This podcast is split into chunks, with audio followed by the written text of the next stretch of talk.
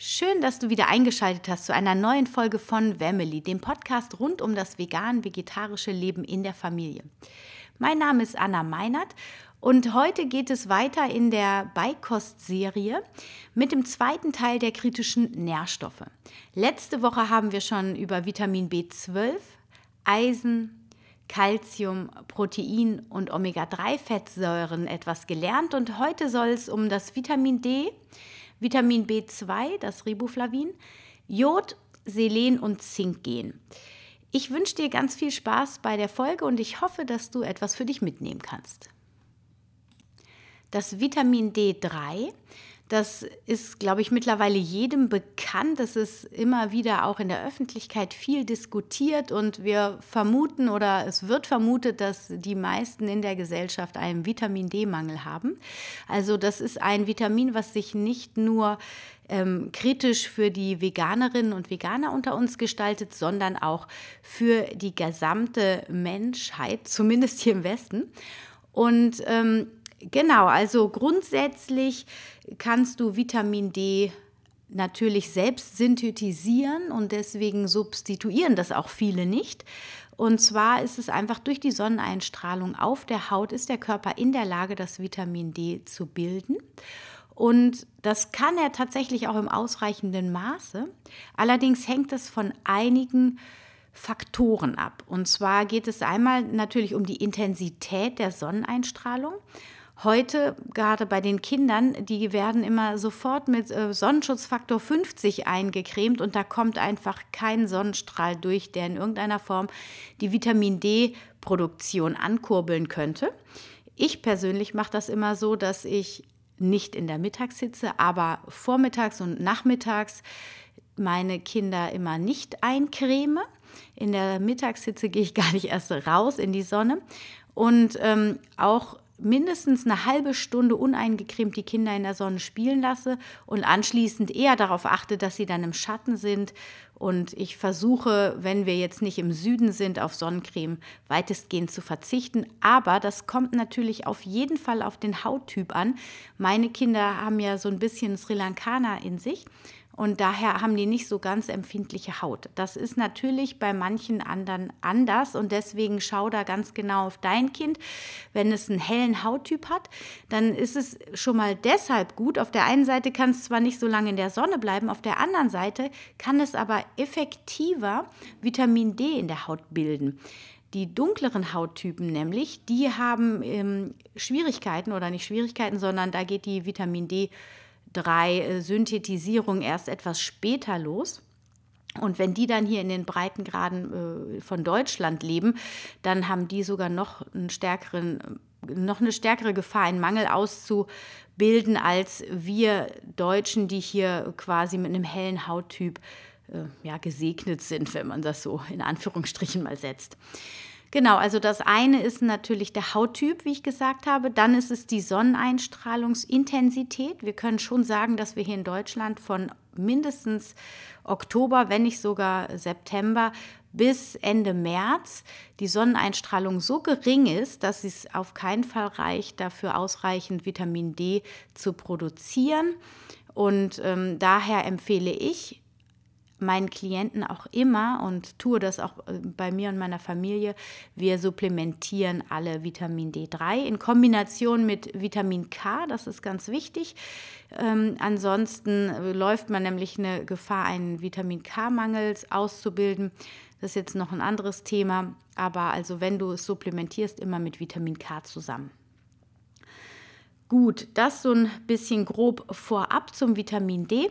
Wofür ist das Vitamin D3 eigentlich wichtig? Und ähm, das ist natürlich besonders auch in der Kindheit immens wichtig, denn es ist in Verbindung mit Kalzium für die Knochenbildung verantwortlich. Und gerade in der Kindheit geht es ja darum, ein starkes, gesundes Knochengerüst auszubilden. Die Kinder unterliegen einem starken Wachstum, das heißt, es braucht auf jeden Fall ausreichend Vitamin D neben einem ordentlichen Kalziumstatus. Ähm, ja, dann wird Vitamin D auch immer jetzt in den letzten zwei Jahren in meinem Empfinden wird das Vitamin D immer noch stärker untersucht und es kommen immer mehr Effekte raus, also immer mehr Zusammenhänge mit dem Vitamin D, dass es einfach mit ganz, einer ganz vielen Anzahl von Erkrankungen, aber auch positiven Effekten im Körper zusammenhängt. Und ähm, zum Beispiel, dass Vitamin D auch einen großen Einfluss auf das Immunsystem hat, auf das Zellwachstum, den Eiweißaufbau und die Muskelkontraktion. Ich habe auch ähm, in einem Paper gelesen, dass Depressionen damit zusammenhängen. Bei meiner Tochter zum Beispiel, die vor anderthalb Jahren massiven Vitamin D-Mangel hatte. Ähm, da kamen Migräneattacken dazu. Also es gibt da eine Vielzahl an Symptomen, aber eben auch an positiven Effekten, wenn man Vitamin D supplementiert, sodass man da auf jeden Fall auf eine ausreichende Zufuhr achten sollte. Und auch schon bei den ganz Kleinen, bei denen wir ja jetzt gerade sind, ist es wichtig, Vitamin D zu supplementieren. Wird in der Regel im ersten Lebensjahr sowieso gemacht, wobei meine Hebammen die alle so ein bisschen alternativer waren, die haben gesagt, okay, wenn es ein Sommerbaby ist, muss ich nicht supplementieren, aber Winterbabys sollten auf jeden Fall Vitamin D3-Tropfen bekommen. Ähm, genau, und so habe ich das damals auch gehandhabt. Heute würde ich ähm, meine Kinder alle mit Vitamin D3-Tropfen beträufeln. Ähm, in der Ernährung ist es ein bisschen schwierig, das zu bekommen. In kleinen Mengen steckt es in Champignons, Steinpilzen, Pfifferlingen, Morcheln und Pflanzenmargarine. Oft ist es in konventionellen Pflanzendrinks angereichert, also ähm, das wäre eine Möglichkeit, aber jetzt gerade bezogen auf die Kleinkindernährung ist es über die Ernährung im Veganbereich einfach nicht abzudecken. Deshalb auf jeden Fall ausreichend Sonneneinstrahlung und supplementieren. Was geschieht bei einem Mangel? Bei Kindern vor allem als allererstes die sogenannte Rachitis. Das ist eine Störung des Knochenstoffwechsels, die im Kindesalter auftreten kann, wenn nicht genug Vitamin D zur Verfügung steht. Und das ist eine ungenügende Mineralisation der Knochen. Und beim Erwachsenen heißt dieselbe Krankheit quasi Osteomalazie und ist dann eine Demineralisation der Knochen. Des Weiteren herabgesetzte Muskelkraft, ein verminderter Muskeltonus, auch eine erhöhte Infektanfälligkeit da kann damit einhergehen. Und ähm, wie ich vorhin schon gesagt habe, werden weitere Symptome diskutiert, wie zum Beispiel Depression, aber ganz äh, wissenschaftlich belegt ist das noch nicht. Um den Status zu bestimmen, da gibt es verschiedene Methoden und Parameter, die man messen kann im Blut. Und ähm, laut Nico Rittenau, der ja ähm, bekanntlich sehr gut recherchiert, ist wohl die genaueste Methode, um den Vitamin D-Status zu bestimmen, die HPLC, APCI-MS-Methode. Ich werde diesen Namen auf jeden Fall in die Shownotes packen, sodass du dir das abschreiben kannst, ähm, falls du dein Vitamin D einmal bestimmen lassen möchtest oder das deiner Kinder. Und ähm, warum das sinnvoll ist, genau diese Methode zu nehmen, schreibt Nico nämlich auch, weil es gibt, es gab verschiedene Studien, wo mehrere tausend Teilnehmer ähm, ihr Blut abgegeben haben und von denselben Blutproben, also eine Person, eine Blutprobe, wurden verschiedene Parameter des Vitamin D-Status bestimmt. Also es wurden verschiedene Messmethoden genutzt und die sind teilweise sehr unterschiedlich ausgefallen. Also bei manchen kam dann ausreichender Vitamin D-Spiegel raus, bei manchen war dann zu niedrig, bei manchen sogar zu hoch. Also es war völlig ungenau und bei dieser eben genannten Methode, da war es am konstantesten. Also bist du da eher auf der sicheren Seite, um deinen tatsächlichen Status dann zu wissen. Wie es überhaupt wie viel Vitamin D braucht man eigentlich? Gerade im Kleinkindalter bis zwölf Monate sind es 10 Mikrogramm am Tag, also das ist ziemlich wenig. Und die 1 bis 20-Jährigen, also ab dem ersten Lebensjahr, sind es dann 5 Mikrogramm am Tag. In meinen Vitamin D3 Tropfen, da sind 25 Mikrogramm enthalten, das entspricht 1000 internationalen Einheiten. Und äh, das kann man gut geben, auch den Kleinen. Es gibt allerdings für Säuglinge auch noch niedriger dosierte Tropfen. Vor einer Überdosierung ähm, braucht man eigentlich keine Angst zu haben, gerade wenn man das K2 dazu gibt. Und deswegen unterstreiche ich das auch hier nochmal. Das K2 muss unbedingt dazugegeben werden, denn es wurde festgestellt, dass wenn man zu viel Vitamin D zu sich genommen hat über einen längeren Zeitraum, dass es kein Vitamin D-Überschuss war, den man äh, in den Symptomen dann aus äh, oder ähm, kreiert hat, sondern es war ein K2-Mangel tatsächlich. Und äh, deshalb wird das jetzt immer empfohlen, dass man D3 mit K2 zusammennimmt, damit man auf der sicheren Seite ist und bei einer Empfehlung von 5 Mikrogramm bzw. 10 Mikrogramm am Tag kann man gut die Tropfen mit 25 Mikrogramm nehmen. Ich weiß von den Amerikanern und den Engländern, die nehmen weit mehr an Vitamin D äh, pro Tag und äh, die sind auch alle noch happy. Okay, kommen wir zum Riboflavin, dem Vitamin B2. Und das Vitamin B2, das ist ein kritischer Nährstoff für Veganer, Veganerinnen, weil das vor allem in Milchprodukten äh, vorkommt.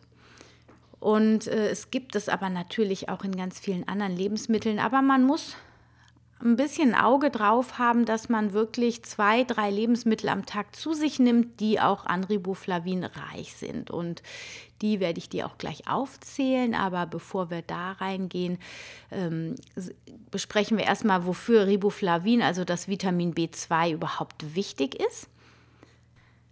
Das Vitamin B2 ist Bestandteil von vielen Coenzymen und dafür wichtig für diverse Stoffwechselprozesse. Das ist immer ähm, genau wie beim Zink gleich auch.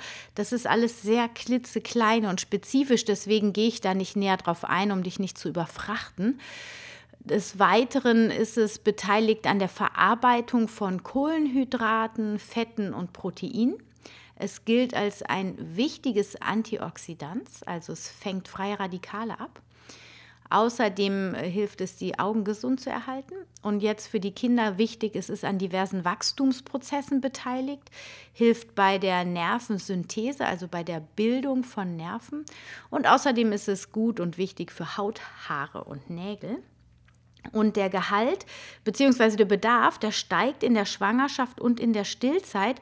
Und es ist eben auch ganz wichtig, dass die stillende Mutter ausreichend mit Vitamin B2 versorgt ist, damit in der Muttermilch genug Vitamin B2 für den Säugling vorhanden ist. Und wenn du dann anfängst mit der Beikost, ist es eben auch gut noch zu stillen, damit über die Muttermilch dann noch genug Vitamin B2 dem Säugling zugeführt wird.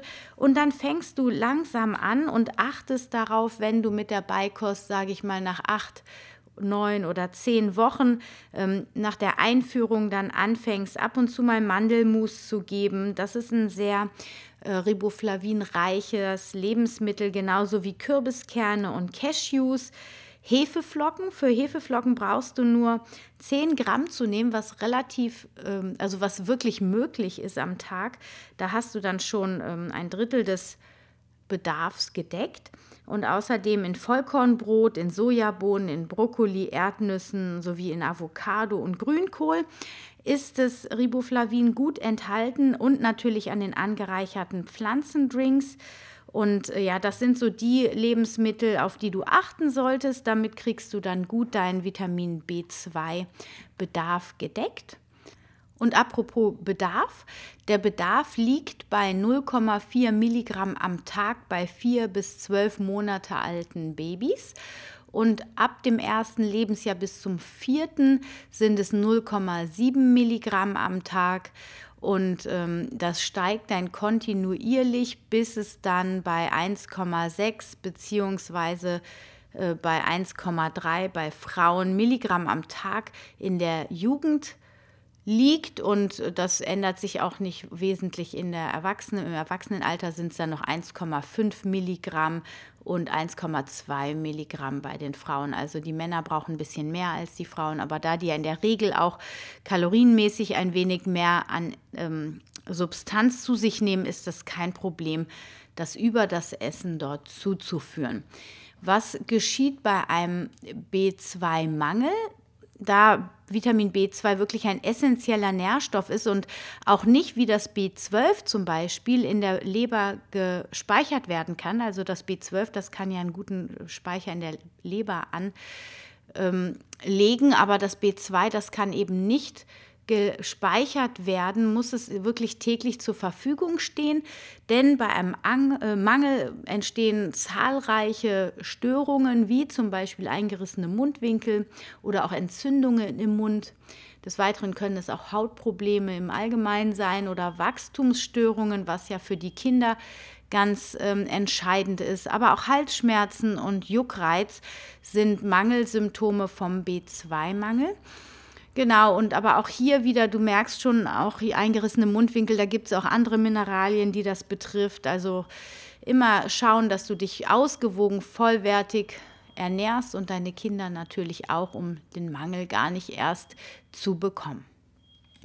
Was vielleicht noch interessant sein könnte, ist, dass durch das Keimen von Hülsenfrüchten und Getreide der Riboflavingehalt teils erheblich steigt und dass ähm, man das nicht über, also bislang ist es nicht bekannt, dass man es überdosieren kann, denn es ist wasserlöslich und wird über die Nieren dann mit dem Urin ausgeschieden. Und äh, wenn man zu viel Riboflavin zu sich nimmt, dann steigt, äh, dann sinkt auch die Aufnahme im Darm. Also da sieht man wieder, was der Körper für ein geniales oder für ein genialer Kosmos ist, denn er kann sich an viele Situationen optimal anpassen. Und dann kommen wir zum Jod. Jod ist ein etwas spezifischer Mikronährstoff, denn es ist wichtig, dass wir nicht zu wenig Jod aufnehmen, aber es ist genauso wichtig, dass wir nicht zu viel Jod aufnehmen. Und bei den Veganerinnen und Veganern ist es eher so, dass wir tendenziell zu wenig aufnehmen. Aber die Aufklärung, die wird auch unter Veganerinnen und Veganern immer besser, denn es gibt Gott sei Dank die Meeresalgen, die wunderbar funktionieren, um den Jod Gehalt der Nahrung aufzuwerten. Denn wie ihr vielleicht wisst, ist Deutschland Jodmangelgebiet. Das heißt, die Böden sind jodarm. Das heißt weiterhin, dass auch in Gemüse und Obst kein großer Jodgehalt ist. Das ist anders in anderen Ländern. Und deshalb müssen wir Jod über Zusätze in der Ernährung zuführen, also zum Beispiel über jodiertes Speisesalz. Und ähm, ansonsten steckt Jod in mini, mini, mini äh, Gramm oder Mikrogramm in Feldsalat, in Champignons, Brokkoli, Erdnüssen, Kürbiskern, Cashewkern, aber auch in Erbsen und Vollkorngetreide und auch in Pflanzendrinks. Und zwar, das steht leider nie mit drauf, aber das, äh, die Pflanzendrinks, die mit Calcium angereichert werden, die sind mit der Calcium- und sehr jodreichen Alge Lithotamnium calcareum angereichert. Und wie ich gerade schon gesagt habe, ist sie neben Calcium, ist sie auch jodhaltig. Und ähm, leider steht halt auch, wie schon gesagt, der ähm, Gehalt des Jodes nicht drauf. Das muss unbedingt geändert werden, denn soweit ich weiß, ist es nicht unwesentlich wenig, was man da zu sich führt. Und es wäre ja ganz gut, wenn man wüsste, ob, man, ob es reichen würde, einen Kalzium angereicherten Pflanzendrink zu sich zu nehmen oder ähm, ob man noch zusätzlich andere Jodquellen in seine Ernährung aufnehmen muss. Ähm, ich werde da mal hinschreiben. Vielleicht kann ich da was bewegen. Wie dem auch sei, Jod ist wichtig, weil es im Schilddrüsenstoffwechsel eine zentrale Rolle spielt und da für die Produktion verschiedener Hormone ganz wichtig ist und die Schilddrüse und die Schilddrüsenhormone einfach wirklich an sehr oberster Stelle stehen für den ganzen Organismus, Regulatoren und ähm, Regulantien sind und deshalb ja, ist das eine Sache, wo man wirklich sich darum kümmern muss. Und ähm, die ganzen Lebensmittel, die ich jetzt eben aufgezählt habe, die reichen in der Regel nicht, um den Jodgehalt in der Ernährung wirklich zu decken. Und deshalb finde ich und, und ich bin sehr dankbar, ich bin meiner Kollegin Kam sehr dankbar, dass sie auf dieses Algenseminar gegangen ist im Frühjahr und sich da wirklich tiefgreifend äh, informiert hat. Und es gibt nämlich die Meeresalgen Nori, Ulva und Dulse.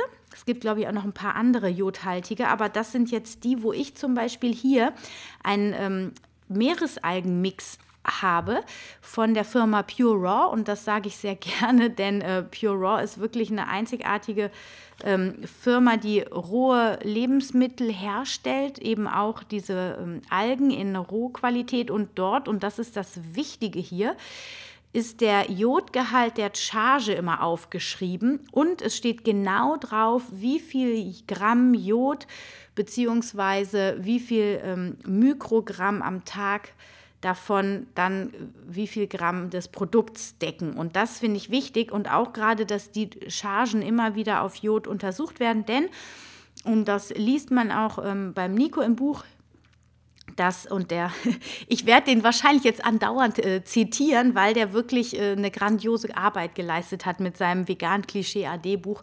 Und man kann sich wirklich eine gute Orientierung hier nehmen. Und ähm, der zum Beispiel sagt auch, dass es ganz oft so ist, dass der Jodgehalt dann nicht gut draufsteht und man sich das dann nicht hochaddieren kann, wie viel Jod man eigentlich zu sich nimmt. Und deswegen finde ich das hier bei Pure Raw so gut, dass die wirklich jede Charge auch nochmal neu auf den Jodgehalt testen, damit man dann wirklich sicher ist. Hier ist es zum Beispiel bei diesem Meeresalgenmix, wo Dulse, Ulva und Nori drin sind. Da habe ich 5,3 Gramm von diesem Meeresalgenmix und das ist ja wirklich fast nichts, also 5 Gramm. Das ist kaum was. Ähm, das ist schon 150 Mikrogramm Jod, den ich da zu mir nehme, äh, was ich dann zu mir nehme und das entspricht quasi direkt auch meinem Bedarf als Erwachsene. Also ich glaube, ja genau, in der Schwangerschaft ist er ein bisschen erhöht, aber bei den Erwachsenen liegt er bei nee, 200 Mikrogramm, nicht 150. Okay, das steht hier jetzt zum Beispiel anders drauf. Die sagen, dass 150 Mikrogramm am Tag empfohlen ist. Ich habe aber recherchiert, dass es 200 Mikrogramm sind. So habe ich es auch im Studium gelernt. Wie dem auch sei, man kommt hier mit ganz gut zurecht. Und für die kleinen Kinder, wo wir jetzt schon beim Bedarf sind, da liegen wir bei 80 Mikrogramm am Tag für die vier bis zwölf Monate alten Kleinkinder oder Säuglinge. Und ähm, das wären dementsprechend dann 2,6 Gramm von diesem Meereseigenmix, den man mit in Brei mischen kann. Und das kann man, glaube ich, ganz gut hinbekommen. Oder man nimmt dann doch angereichertes Salz, Ach Quatsch, man nimmt kein Salz, weil es geht ja um Beikost und die ist ja noch kein Salz. Oh, also vergiss das einfach wieder. Ähm, genau, also das dazu, diesen Meereseigenmix. Ich werde dir das auch nochmal in die Shownotes schreiben, denn ähm, dafür mache ich wirklich gerne Werbung. Pure Ross, eine grandiose Firma für verschiedene Dinge. Die haben auch noch andere Sachen, aber ähm, das ganz äh, mal zu anderer Stelle. Und ähm, was, was, was bei einem Mangel geschieht, ist vielleicht noch wichtig zu wissen, das ist natürlich auf der einen Seite die Schilddrüsenunterfunktion und die darum wieder zahlreiche Symptome mit sich zieht. Also man wird müde, man bekommt depressive Verstimmungen, das Gedächtnis ähm, ja, wird schwächer, Haarausfall kann eine Folge sein, aber auch chronische Verstopfung. Und wenn das weiter oder langfristig so ist, dann vergrößert sich die Schilddrüse auch. Da sind wir wieder bei dieser Genialität des Organismus, der sich daran anpasst. Dann wird das Gewebe einfach größer, damit mehr verstoffwechselt werden kann. Genial, aber das ist nicht das, was wir wollen, denn wir wollen ja weder einen Kropf noch einen Struma haben. Und deshalb ist es einfach wichtig genug, Jod aufzunehmen und auch schon in der Kleinkinderernährung damit anzufangen. Genau, dann äh, gehen wir noch zum Zink über. Zink ist auch ein so klitzekleines Mineral und ja, das ist aber so wichtig, weil es für die Verdauung der Hauptnährstoffe wichtig ist und den Muskelaufbau, auch für den Aufbau der Haut und der Schleimhaut. Es ist auch wieder im Immunsystem beteiligt und wie du schon merkst, also oder vielleicht merkst du es gar nicht so, aber ich merke es immer wieder. Also ich bin ja jetzt hier wirklich nur bei zehn Nährstoffen, die ich bespreche. Und immer wieder wird klar, dass diese einzelnen kleinen Nährstoffe alle eine Relevanz eigentlich auf das ganze System haben. Und daher ist es eigentlich immer wichtig, dass man alle Nährstoffe im Blick hat, denn sie haben alle eine wichtige Funktion. Und um dich da nicht zu überfordern, auch mit diesem ganzen theoretischen Wissen, weil man kann darüber echt so ein bisschen crazy werden, wie ich finde. Selbst ich denke manchmal so, meine Güte, es ist so krass, was man alles wissen kann und sollte. Und ähm, ja, man muss sich da, da auch immer wieder erden und äh, die fünf Grundzüge der vollwertigen Ernährung ist einfach das, was ich dir immer wieder ans Herz legen kann. Und das wiederhole ich auch noch tausendmal, damit es wirklich, wirklich bei dir ankommt. Wenn du abwechslungsreich, regional, saisonal dich ernährst, am besten aus biologischem Anbau, mit Vollkorngetreide, mit Hülsenfrüchten, mit Nüssen und Kernen, am besten auch noch mit Algen und Keimlingen oder Sprossen, dann bist du und mit hochwertigem Öl, Omega-3-Fettsäuren auch gerne das DHA-EPA angereicherte Öl, das weißt du jetzt, was das ist, das haben wir ja letzte Folge besprochen, dann bist du, dann kannst du wirklich dich entspannen, ja, auch bei der Kinderernährung, klar, da ist es noch mal ein bisschen diffiziler, da muss man schon noch mal ein bisschen mehr tricksen, weil die Kinder ja manchmal nicht so wollen, wie man sich das vorstellt. Aber ganz besonders für dich und deine Kinder werden dann irgendwann mit dir automatisch mitgehen, weil du das super Vorbild bist ist es einfach ganz wichtig, diese Grundsätze zu berücksichtigen und ähm, dann brauchst du, kannst du das Wissen dir gerne einmal anhören, dir Notizen machen, dir die entsprechenden Lebensmittel einmal raussuchen, dir so einen Kostplan zusammenstellen, den ein paar Tage, Koch, äh, Wochen kochen und dann wird sich das automatisch in deinen Alltag einbauen, dass du dich ausgewogen, vollwertig und vielseitig ernährst. So, kleiner Disclaimer. ich hatte irgendwie das Gefühl, es wird gerade zu theoretisch und es war zu viel Wissen jetzt, was ich in den letzten beiden Folgen hier vermittelt habe. Ich finde, ähm, es ist auch ganz wichtig, eigentlich das immer einfach zu halten. Deswegen gehe ich auch gar nicht zu sehr in die Tiefe, ähm, damit du einfach bei der Stange bleiben kannst. Wir sind beim Zink stehen geblieben und ähm, ich habe dir schon gerade gesagt, das war nämlich das, bevor ich angefangen habe, hier diesen Ausschweif zu machen, wofür das wichtig ist und ähm, wo steckt jetzt das Zink drin in Vollkorngetreide. Und da haben wir wieder die Grundsätze der vollwertigen Ernährung, also das Vollkorngetreide in Hülsenfrüchten, in Kürbiskernen, in Leinsaat, in Mohn und in Bio-Vollkornbrot. Aber das ist natürlich klar, wenn man Vollkorngetreide isst, dann ist es auch im Vollkornbrot drin. Also da siehst du, da kannst du den Zinkbedarf auch relativ leicht decken. Und äh, wenn du doch irgendwie mal in einen Mangel gerätst. Und das kann zum Beispiel sein, wenn du wirklich viel Stress hast. Das betrifft jetzt nicht unbedingt die kleinen Kinder, weil die ja nicht so gestresst sind wie wir. Aber ähm, wenn man krank ist, dann ist der Bedarf auch erhöht und es ist wichtig, dass man dann auch nochmal Zink zuführt. Und was bei einem Mangel geschieht, das kann Durchfall sein, das können insgesamt Hautprobleme sein, aber auch Aften wieder, genau eben das hatten wir eben auch schon beim B2, dass die Mundschleimhaut hier betroffen ist, dann erhöhte Infektanfälligkeit, auch dieses Symptom hatten wir schon, Wundheilungsstörungen, auch Haarausfall. Und bei Kindern und das ist vielleicht auch noch mal wichtig zu wissen, da kommen die Wachstumsstörungen hinzu. Und ähm, auch hier siehst du wieder die Symptome, die hatten wir teilweise bei anderen Nährstoffen schon.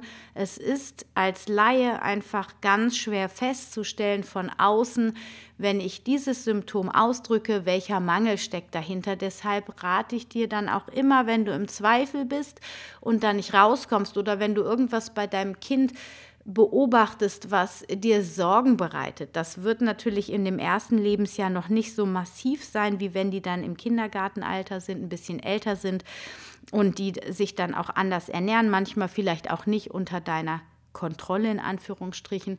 Und wenn du dir Sorgen machst über irgendetwas bei deinen Kindern, irgendein Symptom nicht wieder weggeht, dann lass auf jeden Fall das Blut untersuchen, damit du da auf der sicheren Seite bist manchmal muss man da auch gar nicht so viel, ähm, da gar nicht so viel äh, Blut abnehmen. So, jetzt noch zu dem Zinkbedarf. Das ist bei den vier bis zwölf Monate alten Babys 2,0 Mikrogramm am Tag und steigt dann im ersten bis vierten Lebensjahr auf drei Mikrogramm, steigt dann weiter auf fünf bis, bis zu den Siebenjährigen und ähm, bis zu den zehn, bei den Zehnjährigen liegen wir dann schon bei sieben Mikrogramm und ab da geht es dann auf neun Mikrogramm beziehungsweise sieben, Mikrogramm bei den Frauen. Also das heißt, die Männer haben wieder einen höheren Bedarf. Und ähm, genau, das dazu. Und wenn du mit Vollkorngetreide dein Baby fütterst und äh, da auch Kürbiskerne oder Kürbiskernöl mal untermischt, dann kommst du da gut mit hin. Linsen sind in der Beikosternährung ja auch wunderbar. Und dann kommen wir zu unserem letzten kritischen Nährstoff, dem Selen. Und auch das Selen ist ein super, super wichtiger Nährstoff, denn Selen ist in allen Organen und Geweben gespeichert. Und Speichern liegt nahe, dass immer genug in irgendeiner Form da ist, wenn mal ein Mangel entstehen sollte. Aber wenn diese Speicher quasi angezapft werden, dann werden diese Speicherorte umverteilt. Also der Speicher, der Selenspeicher wird umverteilt und zwar im ganzen System. Wenn du also einen richtigen Mangel ähm, bekommst vom Selen, dann werden wird das ganze System ins Ungleichgewicht gebracht und das ist einfach ziemlich ungünstig, weil es hört sich ja auch schon schwierig an irgendwie, wenn dann von hier nach da Selen gepackt wird und dann wieder hier nach da und so. Also es ist irgendwie ähm, ziemlich schwierig und deswegen ist es wichtig, dass wir ausreichend Selen zu uns nehmen und eben auch schon gleich bei den kleinen Kindern darauf achten, dass da gar kein Mangel entstehen kann denn ähm, Selen zählt auch zu den wichtigsten Antioxidantien und die brauchen wir heute einfach, weil wir so viele ähm, negative Umwelteinflüsse bekommen, die so viel oxidativen Stress in unserem System bewirken. Und oxidativer Stress bedeutet auch immer freie Radikale und ähm, Selen als Antioxidant kann uns vor diesen freien Radikalen einfach schützen. Und damit schützt Selen auch den gesamten Organismus. Außerdem hat es die Fähigkeit, Schwermetalle zu binden, was ja auch heute ein großes Thema ist über die verschmutzte Atemluft. Und es unterstützt natürlich auch das Immunsystem. Ähm, du hast vielleicht schon auch mitgekriegt, wo Selen ganz gut drin ist. Das sind vor allem die Paranüsse. Aber da ist es äh, leider auch so, dass das immer unterschiedlich ist. Also genau wie das eben bei den Algen war, dass auch da immer der Jodgehalt unterschiedlich hoch ist, ist es bei den Paranüssen, je nachdem, wo die angebaut werden, in welchem Land und aber auch, welche Ernte das ist. Also es ist ähm, klar, ich meine, das sind Lebensmittel. Mittel. Und das sind natürliche Stoffe. Und je nachdem, wie viel Sonneneinstrahlung, wie viel Mineralstoffe die aus der Erde bekommen und so weiter, kann man sich ja vorstellen, dass eben auch hier eine Schwankung ähm, am Selen in dieser Paranuss vorkommt. Das ist einfach ein natürlicher Prozess in allen Lebensmitteln. Und deswegen sagt der Nico zum Beispiel auch, da sind wir wieder beim Nico, ähm, dass man nicht davon ausgehen kann, wenn man zwei Paranüsse am Tag isst, dass der Selenspeicher damit ausreichend gefüllt wird, beziehungsweise ein Mangel vorgebeugt wird. Er ist dann eher fürs Supplementieren. Und ähm, ich bin im Augenblick, also ich war bislang immer so, dass ich gesagt habe, okay, wir essen Paranüsse und vertrauen darauf. Aber nachdem ich jetzt mit dem Nico ja auch vor einigen Wochen das Interview geführt habe, äh, habe ich mir gedacht, okay, also Selen supplementieren, das scheint sinnvoll zu sein und gebe ich an dich jetzt hier auch an dieser Stelle weiter. Ähm, und dann bin ich eigentlich auch immer ein Freund von natürlicher Supplementation, also das heißt im natürlichen Gefüge ein Supplement zu nehmen, wo Kräuterextrakte sind oder Pflanzenpulver zusammengemischt, wo dann ausreichend hoher Selen Gehalt enthalten sind. Aber ich kann dir da gerade noch nichts empfehlen, weil ich mich da noch nicht auf die Suche gemacht habe. Der Nico nimmt ähm, chemisches Selen, wenn ich das richtig verstanden habe. Also schau einfach mal, wenn dich das interessiert. Vielleicht hat der Nico sogar auch ähm, eine Seite, wo er seine Supplements empfiehlt, aber ich bin mir nicht ganz sicher. Äh, wenn dich das Thema interessiert, dann schreib mir auf jeden Fall nochmal, dann bohre ich dann nochmal nach. Und Ansonsten findest du aber Selen auch in Kokosnüssen, in Kokosmilch und Kokosflocken, in Sesam, Hülsenfrüchten, Knoblauch, Steinpilzen, Hirse und Vollkorngetreide. Und ähm, gerade in der Beikost ist Hirse ja auf jeden Fall ein gutes Getreide, was du deinem Baby geben kannst, genauso wieder wie Vollkorngetreide, aber auch die Hülsenfrüchte und Sesammus, wenn du eins hast, was nicht so bitter ist, weil das wird dein Kind natürlicherweise wieder aus dem Mund raus katapultieren. Ähm, sind dann eben aber, also nimmst entweder ein äh, mildes Sesammus oder aber auch Kokosnüsse, Kokosmilch. Man kann ja den Abendbrei auch auf Kokosmilchbasis machen. Schmeckt ja wunderbar. genau. Ähm, bei einem Mangel, das habe ich eben schon gesagt, ähm, haben wir verschiedene Erkrankungen, die sich zeigen, zum Beispiel Augenerkrankungen, aber auch Herz-Kreislauf-Erkrankungen in verschiedensten Ausführungen, auch Krebs oder Multiple Sklerose, wobei das sind natürlich jetzt auch schon komplexe Krankheitsbilder. Und da wird nicht nur das Selen eine Ursache dafür sein, ne? denn solche so Krankheiten wie Multiple Sklerose und Krebs, die, die entstehen nicht alleine wegen eines Nährstoffmangels. Das wird dadurch dann noch gefördert oder unterstützt, aber so ein Krankheitsbild hat immer mehrere Aspekte. Trotzdem siehst du, also wenn du einen Selenmangel hast, er steigt halt die Wahrscheinlichkeit dieser Krankheiten, die ich gerade genannt habe, auszubilden. Ähm, und was ich schon gesagt habe, ist, dass eben das gesamte System ins Ungleichgewicht gerät, weil die Selenspeicher dann umverteilt werden und das irritiert einfach den gesamten Organismus. Und was eben ganz wichtig ist, und ähm, da ist das Supplementieren auf jeden Fall sinnvoll ist, wenn du krank bist, weil dort hast du einen erhöhten Selenbedarf und dann würde ich dir auf jeden Fall ähm, ein Präparat empfehlen. Äh, ach so, und dann haben wir noch hier äh, Krankheiten wie Parkinson, Alzheimer und chronische Entzündungsprozesse, genauso wie Arthritis und Colitis ulcerosa werden auch mit dem Selenmangel in Verbindung gebracht. Und ja, du siehst, es sind auch schwerwiegende Krankheiten, die hier besprochen werden. Genau. Also, und wie hoch ist jetzt der Bedarf? Ich werde dich jetzt nochmal mit den Zahlen zuknallen, aber ich schreibe die Zahlen auf jeden Fall auch in die Show Notes und der passende Blogartikel, der ich glaube, noch nicht hochgeladen wurde. Ich mache ja, äh, muss ich zugeben, dieses Administrative im Background, das mache ich gar nicht immer selber, weil ich das leider gar nicht kann.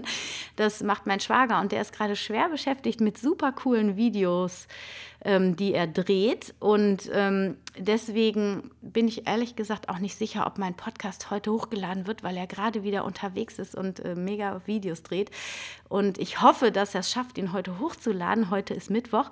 Aber es kann auch sein, dass er es erst morgen schafft. Und ähm, also bitte um Nachsicht auch hier nochmal. Ich stecke einfach manchmal nicht selber drin und äh, bin auch nicht so organisiert, dass ich es immer so früh schaffe, dass das alles schon fix und steht, wenn Mittwoch ist. Also, ähm, der Bedarf an Selen bei vier bis zwölf Monate alten Babys liegt bei sieben bis 30 Mikrogramm am Tag steigt dann im ersten und vierten Lebensjahr auf 10 bis 40 Mikrogramm. Also du siehst auch, die Spanne ist krass, die angegeben wird. Also 10 bis 40 Mikrogramm am Tag.